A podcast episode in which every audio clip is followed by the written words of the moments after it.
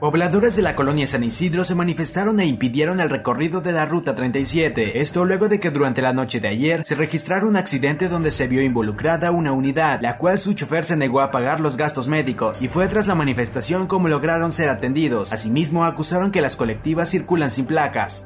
Solo por este año el recorrido del Via Crucis cambiará su ruta debido a que varias calles aún se encuentran cerradas, por lo que partirán de Bodega Horrera hacia Héroe de Nacosari para dar vueltas sobre la 4 Sur y subirán en la calle 7 Poniente hasta llegar a la meseta del Riego. En esta ocasión se desconoce cuántos asistentes lleguen, pues hace tres años fueron alrededor de 100.000 personas, aunque por la pandemia el número sería menor.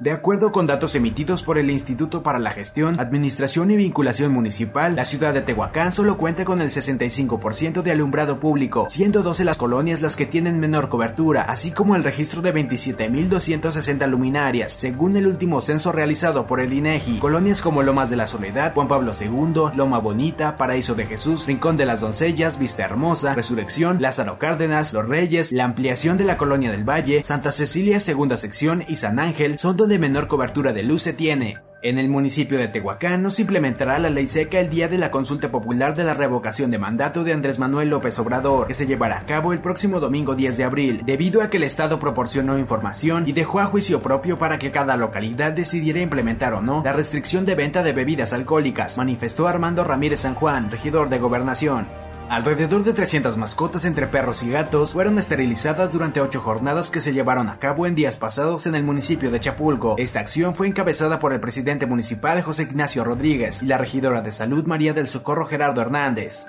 El choque entre dos motocicletas dejó como saldo tres personas lesionadas y daños materiales. Los hechos fueron registrados a las 12.40 horas de este miércoles sobre la calle Miguel Hidalgo y Pachuca de la colonia Tehuantepec. Paramédicos de Cruz Roja le brindaron atención hospitalaria a una mujer, un hombre y un niño, quienes al resultar con golpes leves se negaron a ser trasladados a un hospital. Con golpes y raspones en varias partes del cuerpo resultó un niño tras ser embestido por un vehículo que se dio a la fuga. Los hechos fueron registrados a las 10.35 horas de este miércoles, sobre la calle 11 Sur entre Camino Viejo a San Diego y 15 Oriente, lugar donde testigos indicaron que el menor salió corriendo de un local. Técnicos en urgencias médicas de Cruz Roja le brindaron atención hospitalaria al pequeño, quien al resultar con golpes que no ponían en riesgo su vida se quedó a cargo de su mamá. Esto ha sido el resumen informativo de Primera Línea, Periodismo ante todo.